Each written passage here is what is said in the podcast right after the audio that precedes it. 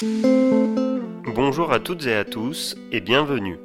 Vous écoutez le podcast Les coulisses. Je suis Baptiste Corvé-Biron, son fondateur. Je suis entrepreneur freelance depuis 2017. Mon activité tourne autour de deux passions, le développement commercial et l'événementiel. Dans ce podcast, on parle de ce qu'il se passe en amont et en coulisses des événements professionnels, privés et sportifs. Ainsi, je vous emmènerai avec moi dans l'envers du décor, là où les événements se créent et se construisent. Aujourd'hui, j'ai le plaisir d'échanger avec Julie Drumière, influenceuse dans le cyclisme. Dans cet épisode, cette passionnée de sport évoque la manière dont elle a développé sa communauté et comment elle l'entretient au quotidien. Julie revient également sur les étapes de son parcours qui lui ont permis de vivre de l'intérieur différents événements, dont la plus grande course cycliste au monde. Je vous souhaite une bonne écoute. Bonjour Julie. Bonjour. Alors, bah, merci de, m'accorder euh, cet échange. Euh, c'est vrai que pour les passionnés de vélo et qui euh, suivent le podcast depuis quelques semaines, bah, savent que effectivement, je fais un focus sur ce grand événement sportif. mais avant qu'on revienne sur ces aspects-là, est-ce que tu pourrais te présenter, s'il te plaît? Oui, donc moi je m'appelle Julie Dremière, j'ai 32 ans. Et euh, je suis social media manager euh, dans la vie de tous les jours, mais aussi euh, je gère des, communautés euh, sur Twitter et Instagram où je parle principalement de sport et de cyclisme. Et du coup, bah, est-ce que ça faisait partie de tes rêves d'enfant ou des métiers que tu souhaitais faire En tout cas, de, pouvoir faire le lien éventuellement avec, bah, pourquoi pas ta, passion pour le sport ou, ou alors bah, tu avais des, rêves, entre guillemets, un peu plus éloignés? Euh, petite, je me souviens plus trop si j'avais vraiment euh, un métier euh, rêve euh, que je voulais absolument faire, mais en tout cas, que je sais, c'est que je voulais communiquer des, des, valeurs et communiquer un peu des, des idées positives aux gens, et j'étais un peu, comment dire, le j'ai toujours été un peu hypersensible avec un vrai rejet de, de, de l'injustice ou de la méchanceté et, et pour moi utiliser les réseaux sociaux et utiliser le digital pour communiquer des belles valeurs et pour communiquer du positivisme, c'est quelque chose qui s'est euh, présenté assez naturellement. Euh, donc c'est pour ça que je me suis spécialisée en, communication marketing pour pouvoir, euh, on va dire, raconter des belles histoires. Et donc bah, c'est c'est ce que tu fais aujourd'hui dans dans ton quotidien euh, bah, à la fois professionnel mais également euh, plus personnel puisque comme tu le disais euh, tout à l'heure lorsque tu te présentais bah tu animes différentes communautés sur sur des réseaux sociaux comme Twitter ou, ou Instagram. comment est-ce que tu en es arrivé là? Est-ce que tu as suivi un, un, parcours académique entre guillemets classique et tu l'as tu as personnalisé ton ton début de carrière autour du du digital ou ou comment ça s'est passé? Euh, en fait, j'ai toujours été un peu bonne élève, donc euh, je me suis orientée vers un bac scientifique. Et ensuite, comme je ne savais pas exactement quel métier je voulais faire, euh, j'ai fait une classe préparatoire, donc deux ans de classe prépa, qui était assez intense, avant d'intégrer une école de commerce, l'école de Nancy, où j'ai fait un parcours spécialisé en marketing et communication. Et en fait, pourquoi je me suis orientée vers le digital euh, À l'époque, j'avais pas encore lancé mes réseaux sociaux puisque j'ai été diplômée en 2012 et j'ai commencé sur Twitter en septembre 2012, donc à la fin de cette année-là. Euh, mais euh, grâce à des stages que j'ai pu faire, puisqu'on avait un stage de césure et un stage de fin d'études, euh, j'ai vraiment travaillé dans le digital. Alors d'abord dans le webmastering, donc dans la refonte de sites web, l'optimisation SEO ou des choses comme ça. Et je me suis spécialisée petit à petit euh, dans les réseaux sociaux euh, vers 2014-2015 euh, quand ça a commencé à vraiment être intéressant pour les entreprises et que bah, les entreprises dans lesquelles je travaillais ont commencé à se pencher sur la question du social media. Et du coup, c'est c'est pas trop lourd entre guillemets de de pouvoir effectivement bah faire ça toute la journée, que ça soit à titre professionnel et, et puis plus personnel? Euh, parfois, c'est un peu envahissant, on va dire, parce que le problème des réseaux sociaux, c'est qu'il faut être toujours dans la réactivité. Euh, moi, sur mes communautés, je pousse beaucoup l'interaction, donc euh, j'ai pas mal de personnes qui m'écrivent tous les jours, que ce soit sur Instagram ou sur Twitter.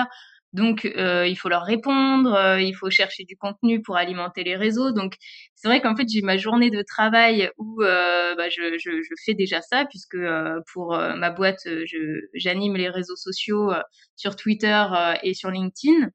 Et le soir, ah bah, j'ai mes réseaux perso qu'il faut que je qu'il faut que je gère.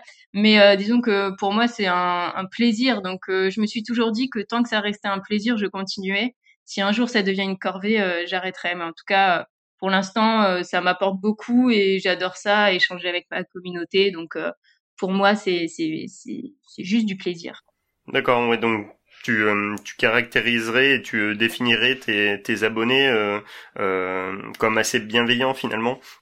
Ben, disons que c'est ce que je travaille. Enfin, j'ai la sensation, moi, de, de, communiquer de manière bienveillante, de manière respectueuse, euh, d'engager la discussion avec les gens. Et, euh, et j'espère, en tout cas, que ma communauté suit. J'ai l'impression que oui, la grande majorité de ceux qui me suivent sont un peu à mon image, on va dire. Donc, c'est très bienveillant. Euh, on échange beaucoup, euh, c'est que que du positif. Mais sur les réseaux sociaux, euh, il faut pas se voiler la face non plus. Il y a aussi ce qu'on appelle des trolls, notamment sur Twitter, euh, des gens qui sont là juste pour être euh, pour être méchants ou pour être désagréables, on va dire. Et, euh, et bah, je, suis confrontée à ça aussi. c'est peut-être 1% de, de tous les échanges que je peux avoir dans l'année avec les gens, mais ce 1% là, parfois, il est un peu compliqué à gérer et, c'est pas toujours évident de savoir comment réagir face à des, à des attaques qui sont souvent très injustifiées. Et donc du coup, euh, la, manière dont, tu réagis un petit peu à, ceux qui agissent de, cette manière-là, euh, tu le fais plutôt d'une manière détournée et toujours en, gardant un peu ton, ton naturel et en communiquant un petit peu aussi euh, de manière différente avec eux, c'est ça? Oui, oui, oui, bah, sur Twitter, les, les vrais trolls, où quand tu vas sur leur compte, tu vois qu'ils font que ça toute la journée, je ne leur réponds pas parce que euh, c'est un peu leur jeu et que je, je me dis que bah c'est ouais, ils ont une, vie un peu triste, tant pis pour eux, mais mais que ça sert à rien de d'alimenter les trolls, comme on dit en anglais. il faut pas nourrir les trolls parce que sinon on s'en sort pas. Euh, après, quand il y a des personnes qui me contactent parce qu'ils sont pas d'accord sur un, un, avis que j'ai donné, euh, mais que ça reste dans le respect, là, je j'ai pas de souci à, à, débattre de d'idées. Mais euh, vraiment, je reste sur le, le fait que si c'est respectueux, je réponds. Si c'est irrespectueux, euh, soit j'ignore, soit euh, j'ai découvert que répondre avec l'humour, ça marche aussi pas mal. Ça les ridiculise assez rapidement de mettre un petit gif avec des cœurs ou avec des merci. Euh, alors que la personne euh, nous a insulté. Euh, souvent, ça le coupe dans son élan. Donc, j'utilise aussi cette technique, mais mais on va dire que la plupart du temps, ça sert à rien de leur répondre parce que et je le fais. Le problème, c'est que je le fais, c'est que souvent j'ai du mal à, ne pas répondre, à rien dire et à laisser passer parce que ça me touche quand même. Mais quand euh, je réponds, en fait, on se rend vite compte que euh, ça sert à rien. Enfin, ces personnes-là ne changeront pas d'avis et si elles sont juste là pour agresser, elles continueront d'agresser et rien ne les fera changer d'avis. Donc, euh, ça ne sert à rien de rentrer dans une discussion avec ces personnes-là. Mais j'essaye de me dire aussi que, euh, comme je disais, c'est 1% des échanges que je vais avoir, c'est 1% des gens qui me suivent.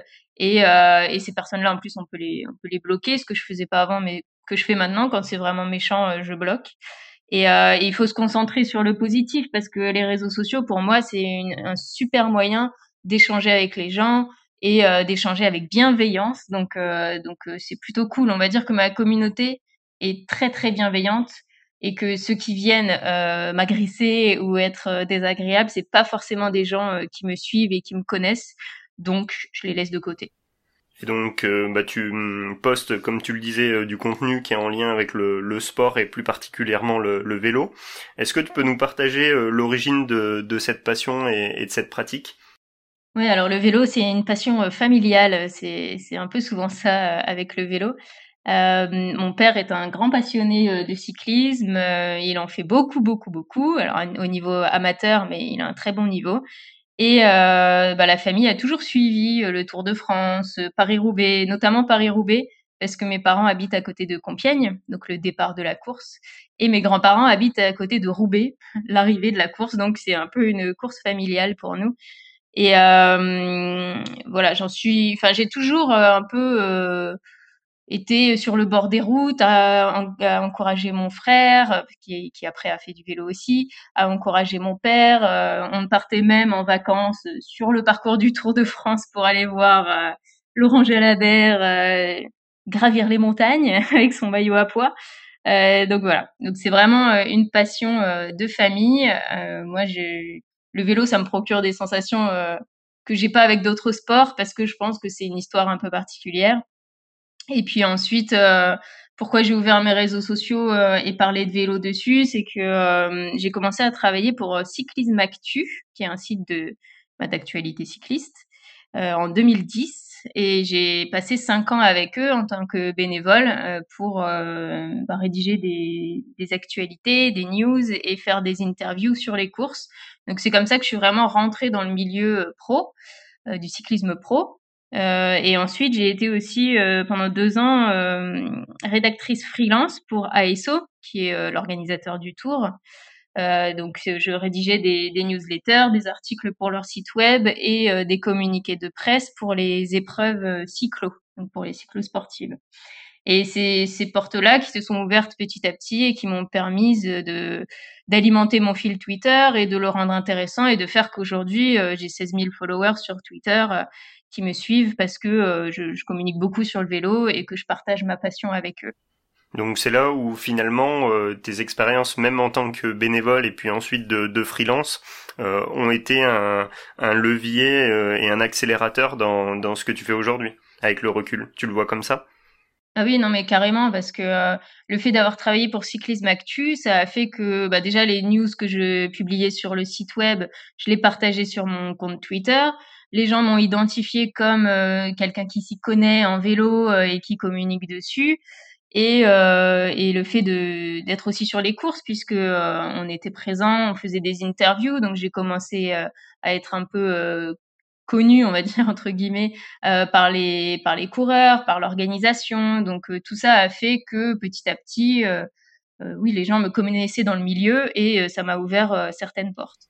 Donc là où c'est intéressant, c'est que finalement, euh, bah, quand on voit euh, Julie de Remière aujourd'hui sur euh, sur pas mal d'événements et on parlera du, du, Tour de France tout à l'heure, bah, c'est pas arrivé par hasard. Il y a eu du, du travail et et ça a pris du temps, c'est ça? Exactement. Et c'est ce que je souligne aussi parce que il y a eu pas mal de discussions là-dessus euh, il y a quelques semaines sur le fait que euh, on dit souvent aux influenceurs, bon, j'aime pas trop ce terme, mais bon, on m'appelle comme ça, donc on va dire que je suis influenceuse, euh, sur les influenceurs à qui on dit tout le temps ah t'as de la chance. Et en fait moi ça me dérange ce côté chance parce que oui dans la dans la vie il y a toujours une partie de chance, mais il y a aussi et surtout une grosse partie de travail derrière.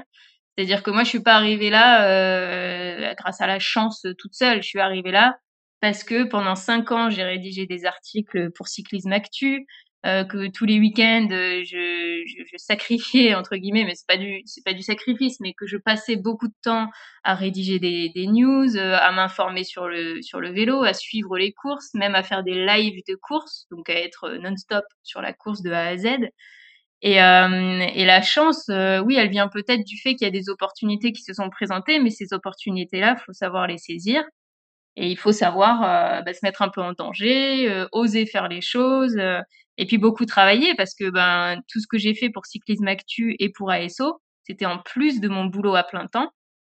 Je suis cadre, donc je travaille quand même pas mal. J'ai des gros horaires. Et, et, en fait, je prenais sur mon temps libre le soir et le week-end pour rédiger toutes ces news-là. Donc ça tombe pas du ciel et c'est beaucoup beaucoup de travail derrière. Donc euh, aujourd'hui, oui, c'est vrai que je suis, on va dire, je suis privilégiée de vivre des moments comme ça, mais euh, c'est pas de la chance, c'est c'est quand même beaucoup de travail pour en arriver là. Super, bah c'est vrai que c'est euh, c'est intéressant d'avoir ce retour-là et notamment bah, ton retour d'expérience euh, par rapport à ça. Euh, comme ça, bah, c'est vrai que pas mal d'étudiants ou de, de, de jeunes dynamiques en tout cas nous nous écoutent euh, sur le podcast. Donc bah du coup, ça permettra aussi de leur donner certains exemples comme le tien et qui sont à mon sens assez bons à prendre et qui correspondent pour la plupart du temps aussi à, à la réalité, ouais, qui a qui a pas mal de travail et que tout ne ne vient pas tout seul. Ouais. Oui, non, c'est sûr qu'il faut euh, savoir euh, saisir les opportunités et, se créer des opportunités aussi. Et tous les gens qui sont aujourd'hui euh, un peu connus, un peu suivis, un peu reconnus, euh, c'est juste le comment dire, c'est juste le fruit de leur de leur travail et, et de leur de leur volonté d'accéder à des choses auxquelles ils auraient peut-être pas eu accès au début, mais à force de travail et à force de de rencontrer les bonnes personnes, et eh ben on finit par par arriver à ce qu'on veut. Donc euh, oui, c'est vraiment euh, le côté euh, il faut travailler, il faut croire en ses rêves aussi parce que moi, j'ai toujours rêvé quand même. Il y a une partie de moi qui a toujours rêvé de, travailler dans le vélo, et c'est ce que je fais indirectement avec mes réseaux sociaux. Donc, ça, ça me rend, ça me rend heureuse de ce côté-là, ouais. Et du coup, là où c'est aussi euh, également euh, paradoxal et, euh, et, assez marrant, c'est que finalement, bah moi, j'ai découvert en tout cas ton, ton profil Twitter grâce à une vidéo qui a, qui a fait le buzz, qui était en lien avec le vélo, mais pas spécialement une course cycliste. Est-ce que tu peux revenir sur sur cette vidéo Je crois qu'il a fait un peu plus d'un million de vues, si je dis pas de bêtises? Ouais, non, non, c'est parti en buzz total. Euh, je savais plus comment réagir.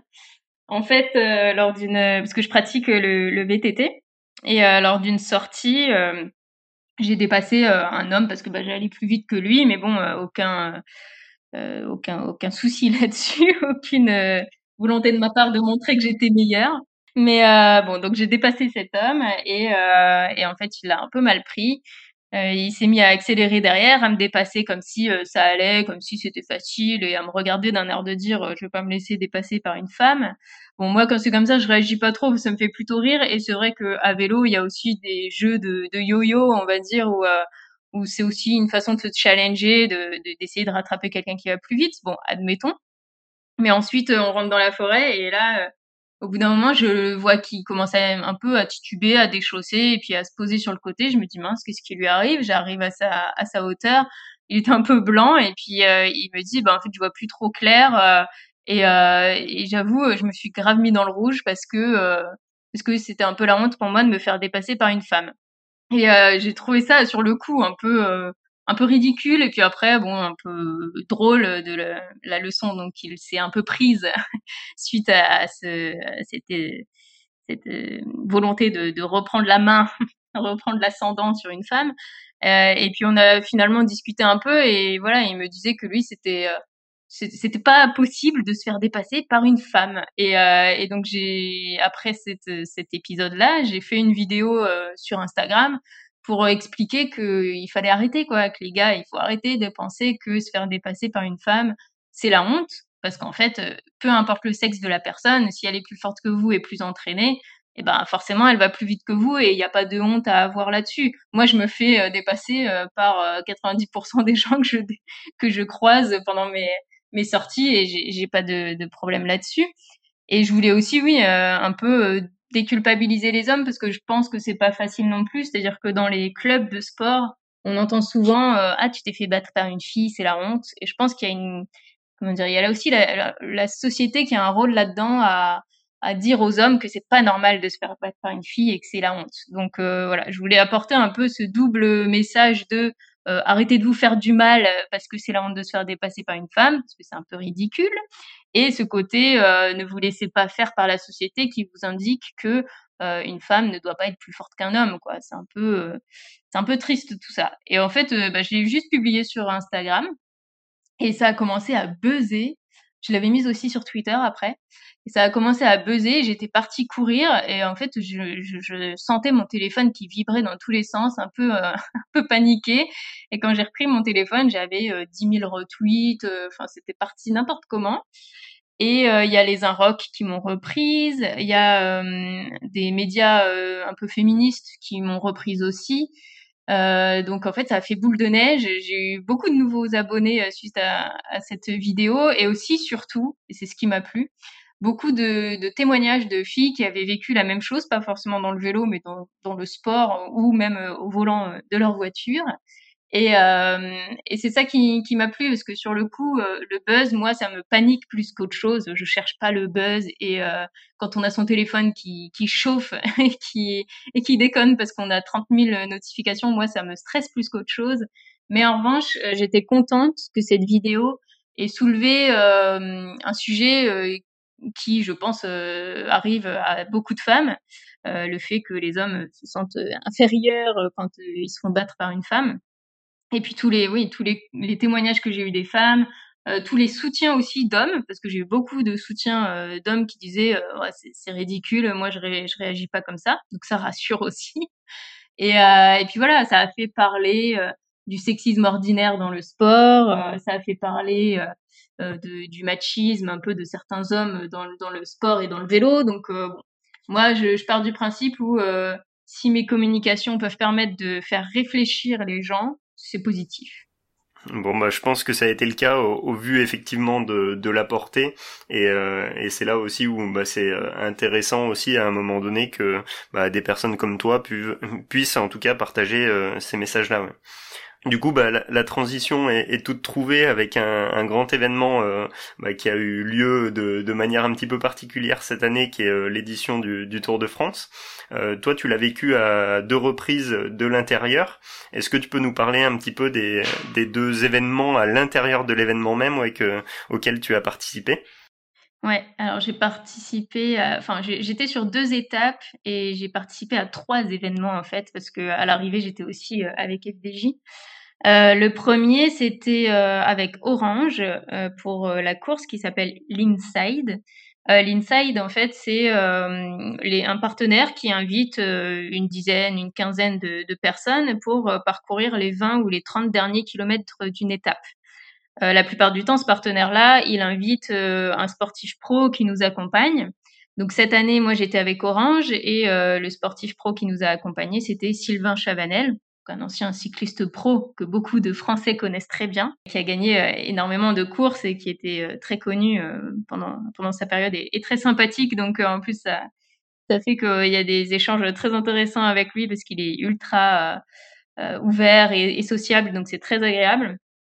Et on a fait les, les 20 derniers kilomètres de l'étape Châtelaillon-Poitiers.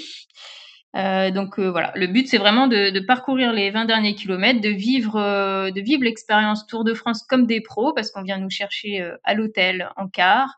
on nous amène au point de départ, on nous prête des vélos qui sont des super vélos carbone que moi j'ai pas l'habitude d'avoir, de, de, donc c'est super. On nous propose la nutrition, la boisson. À l'arrivée, on a les douches, pour se changer. Et ensuite, on vit euh, l'arrivée de, de l'étape euh, dans la zone VIP. Donc, euh, c'est vraiment une immersion dans le Tour de France et, et c'est assez exceptionnel. J'en ai déjà fait trois. Et, et, à chaque fois, c'est des émotions, des émotions incroyables de pouvoir rouler sur les routes fermées du Tour de France et de franchir la ligne d'arrivée avec avec tout le matériel qui est mis en place pour le Tour de France. Et il y a aussi, oui, à la fin, on, on monte sur le podium protocolaire euh, pour faire des photos. Et euh, la première fois que j'ai pu monter sur le podium protocolaire, pour moi, c'était un, rêve, quoi. C'était incroyable d'être sur ce podium euh, où les champions que je regarde à la télé montent aussi. Et donc là, comment ça se passe? C'est le partenaire en, lui-même qui, qui te contacte ou comment est-ce que tu es sollicité pour venir sur ces insides? Euh, oui, c'est le partenaire qui me contacte. J'en ai fait avec euh, avec Century 21, avec Vitel et avec Orange. Et, euh, à chaque fois, ce sont eux qui me qui me contactent, alors soit euh, par leurs responsables social media euh, euh, ou par des responsables sponsoring. Et en fait, c'est des marques avec qui j'ai l'habitude de, de, travailler, de collaborer. Donc, avec Orange, par exemple, j'avais été aussi invitée sur des événements de rugby.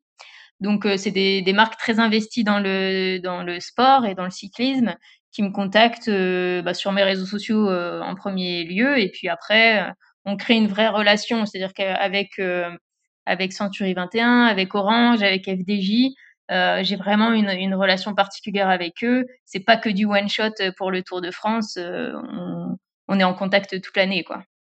D'accord.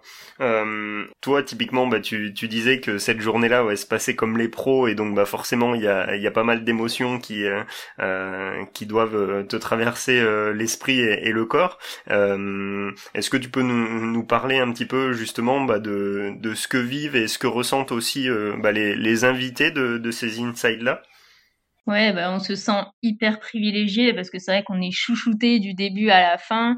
Euh, c'est pas alors après c'est pas une course donc en plus sur le parcours on peut aussi profiter on fait du 24 25 km heure c'est pas de moyenne c'est pas exceptionnel mais euh, l'idée c'est vraiment de profiter du moment parce que on se sent privilégié et, euh, c'est vraiment exceptionnel il y a aussi le public au bord des routes qui commence à s'installer qui nous encourage notamment nous les femmes. C'est vrai que là, on était trois femmes cette année et à chaque fois, euh, il y avait beaucoup de d'autres femmes qui nous disaient allez les filles, ah c'est cool, des filles sur le vélo, tout ça. Donc euh, il y a une super ambiance, on se sent vraiment ouais, enfin, je, je, me répète, mais c'est vraiment euh, la sensation d'être privilégié, de vivre un moment euh, exceptionnel que peu de gens ont, la chance de vivre, et on, on, profite, euh, on profite à fond, on partage avec les autres, et, et l'arrivée, j'avoue que l'arrivée à chaque fois quand on passe la ligne, moi j'ai toujours une émotion incroyable, beaucoup d'adrénaline, et puis le sourire jusqu'aux oreilles de pouvoir vivre ce genre de choses. Tu fais justement une, une célébration particulière ou, ou pas spécialement?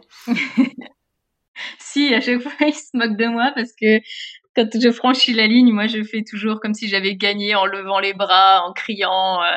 mais c'est un peu l'adrénaline qui fait que euh, je suis tellement heureuse d'être là que je pense que ça se voit, euh, ça se voit sur mon visage et, que je peux pas m'empêcher de lever les bras. Donc souvent, euh, souvent quand ils font des images pour la télé ou quoi, je passe toujours parce que on dirait que j'ai gagné la course de ma vie. Quoi. Ouais, c'est ce que j'ai expliqué moi pour l'anecdote euh, lorsque j'ai fait l'enregistrement avec Laurent Brochard, euh, qui est l'avant-dernier du coup maintenant euh, depuis 2020 le, le français qui a été champion du monde en 97 et du coup bah, je lui racontais que moi quand j'étais plus petit et que du coup bah je suivais le tour un peu comme comme toi alors soit à travers les différentes étapes ou alors bah, de derrière ma télé.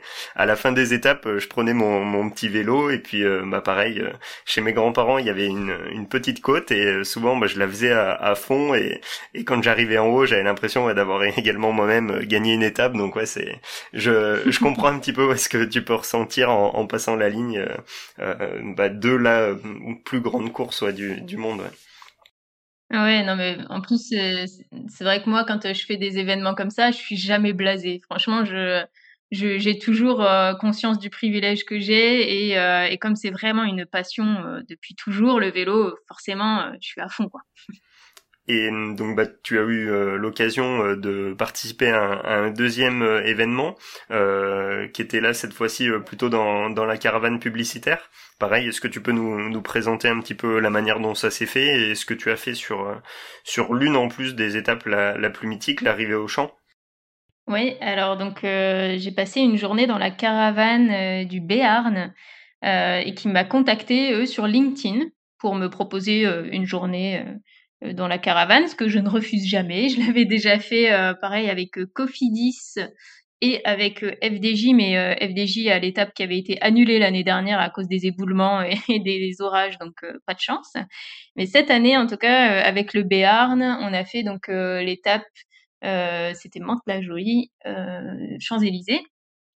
Et euh, ben, en fait, on arrive le matin, on rejoint, on rejoint les caravaniers et, euh, et c'est vraiment une journée où euh, ben, on est dans un des véhicules de la caravane, on fait tout le parcours jusqu'à l'arrivée euh, on a le droit de rien distribuer en revanche, mais euh, mais on fait signe. Alors moi, je, je, je, me prends un peu pour la reine d'Angleterre pendant cette journée, c'est que je suis incapable de ne pas faire signe aux gens qui sont sur le côté et qui me font signe ou qui me sourient. Donc je passe ma journée à faire euh, coucou avec la main et à avoir une crampe en fin de journée. Mais euh, mais c'est une sensation aussi très particulière. La première fois que j'avais fait euh, la caravane, je me souviens que il y en a qui vont qui vont rire, mais j'en avais eu vraiment les larmes aux yeux parce que euh, en fait on voit tout ce public euh, massé au bord des routes euh, qui est là vraiment qui est heureux quoi. On voit le bonheur dans les dans les yeux des gens parce que la caravane c'est une institution du Tour de France.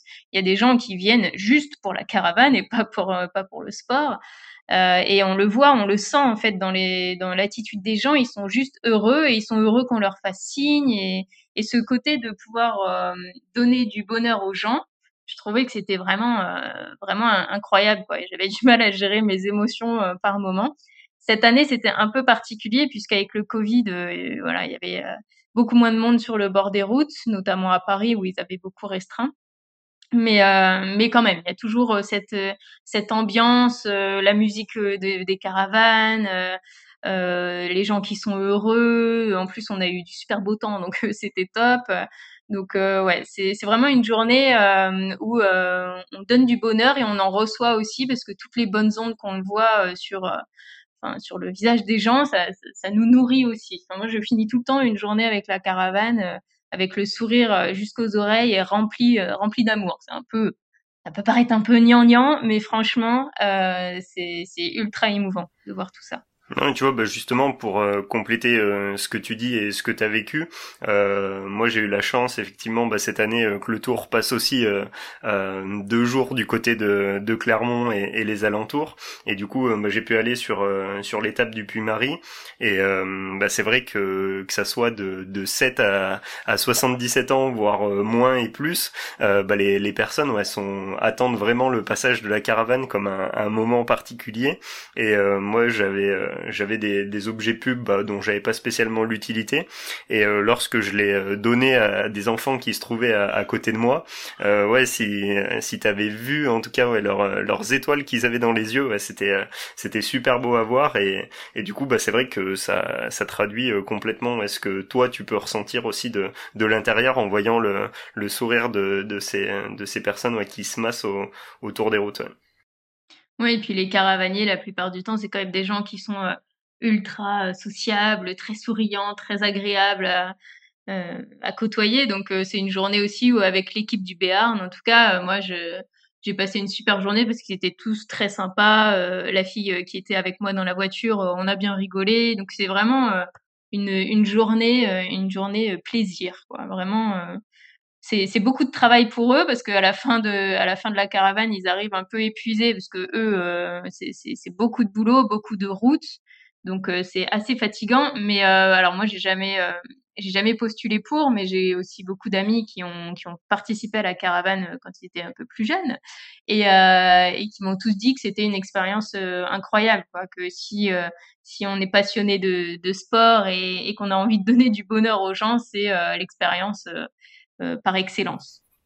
Oui, puis c'est vrai que hum, moi aussi également de, de ce que j'ai pu en, entendre ou, voir, en tout cas, bah, c'est vrai que l'ambiance entre les partenaires est, également aussi euh, euh, assez euh, assez stimulante et, et boostante. Donc euh, t'as as, une danse qui est une choré en tout cas qui est qui est faite le, le, matin avant avant le départ, c'est ça?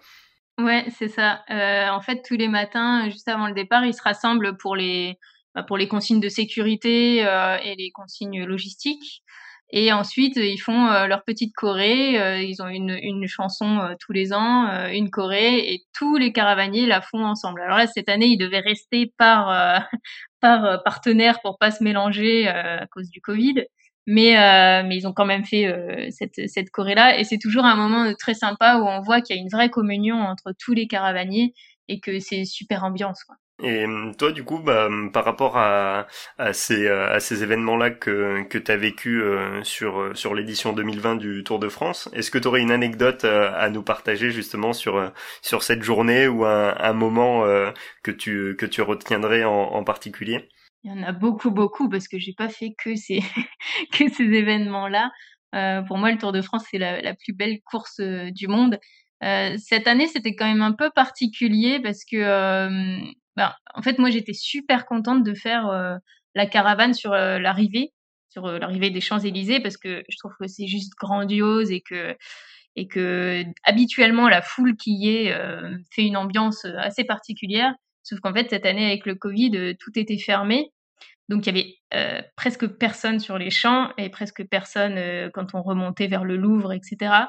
Et bah du coup ça m'a un peu peiné parce que de voir qu'il y avait si peu de monde, euh, au final, euh, ouais, c'était triste parce que c'est pas l'esprit du tour. L'esprit du tour, c'est vraiment euh, les gens qui s'amassent au, bord des routes, qui partagent même des pique-niques, qui partagent des bières. On voit des gens qui qui, communient ensemble sur le bord des routes. Et là, cette année, c'est vrai que c'était pas vraiment ça. Donc un peu triste, ouais, c'était un peu tristoun quand même, on va dire, mais mais bon, c'est quand même toujours un plaisir d'y être.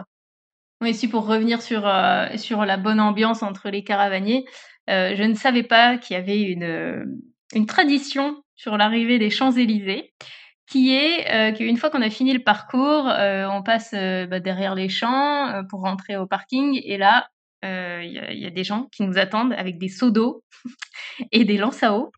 parce que la tradition, c'est de, de pourrir, de, de, tremper les caravaniers qui passent euh, pour fêter euh, la fin du Tour de France. Donc euh, c'était sympa, sauf qu'en fait moi, juste après la caravane, je devais rejoindre FDJ sur un rooftop, un peu en mode VIP. donc je suis arrivée là-bas en tenue du Béarn, trempée de la tête aux pieds.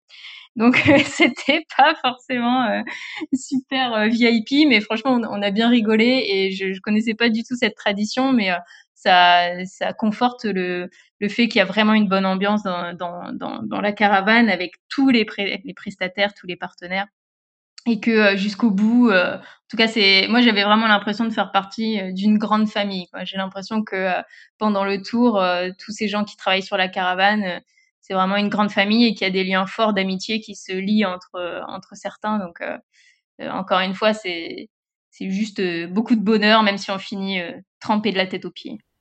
Très bien, bah, je pense que euh, on a effectivement abordé euh, pas mal de choses en, en, lien avec le tour.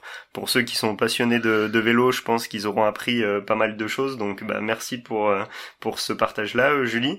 Avant de terminer notre échange, bah, ceux qui connaissent le podcast savent que je laisse le mot de la fin à, à mon invité. Est-ce que tu aurais justement bah, quelque chose à, à, nous partager pour ceux qui nous écoutent ou ou, ou autres?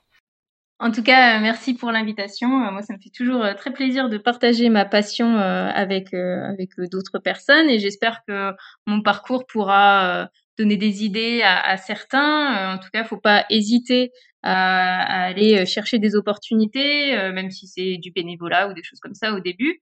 Ça ouvre des portes pour la suite et puis, bah, moi, ça m'a permis en tout cas de vivre des choses qui sont assez exceptionnelles et pour lesquelles je, je, je, suis super contente de, de vivre ces choses-là. Ça me procure des émotions incroyables et sans le sport dans ma vie, euh, franchement, euh, je trouve que ce serait un peu triste. Donc, euh, je, suis, je, suis, très contente de, de pouvoir vivre des choses exceptionnelles et j'espère que ça incitera d'autres personnes à, à, faire le nécessaire et à ne pas avoir peur, à, à agir, à essayer de nouvelles choses pour atteindre ses rêves parce que je pense que euh, c'est toujours euh, important de, faire un métier qui nous plaît et qui, euh, nous procure de, de, belles émotions. Donc voilà, je, merci beaucoup pour l'invitation. Et puis, si vous voulez me suivre sur les réseaux sociaux, je suis là et on peut discuter. Moi, je suis tout le temps aussi ouverte à la discussion. Donc, s'il y a des personnes qui écoutent ce podcast et qui ont des questions sur mon parcours pour creuser un petit peu plus, qu'elles n'hésitent pas à venir me contacter sur Instagram ou sur Twitter. Euh, le but des réseaux sociaux, c'est d'échanger et euh, d'échanger avec bienveillance et avec respect. Et c'est là-dessus que je voudrais insister pour terminer. Super, bah merci en tout cas pour euh, l'échange, Julie. Et puis euh, bah je confirme, euh, j'ai pas eu trop de mal à, caler l'interview avec toi, donc bah merci également bah, pour ta disponibilité et puis bah, bonne continuation dans ta vie personnelle et, professionnelle. Et puis bah les réseaux sociaux permettront en tout cas d'avoir de tes nouvelles assez régulièrement. Exactement. Merci à toi. Je souhaite vous remercier, vous, qui venez d'écouter cet épisode. J'espère qu'il vous aura donné envie d'en savoir plus sur l'événementiel et donc d'écouter les prochains enregistrements. Si vous souhaitez m'aider à faire connaître les coulisses, vous pouvez vous abonner et donner une note au podcast sur votre plateforme d'écoute. Enfin, pour vos commentaires ou partages d'idées, vous pouvez me retrouver sur les réseaux sociaux, notamment sur Instagram, at bcb38 et at les coulisses podcast avec le tiré du bas entre chaque mot. Bonne journée, bonne semaine et à très bientôt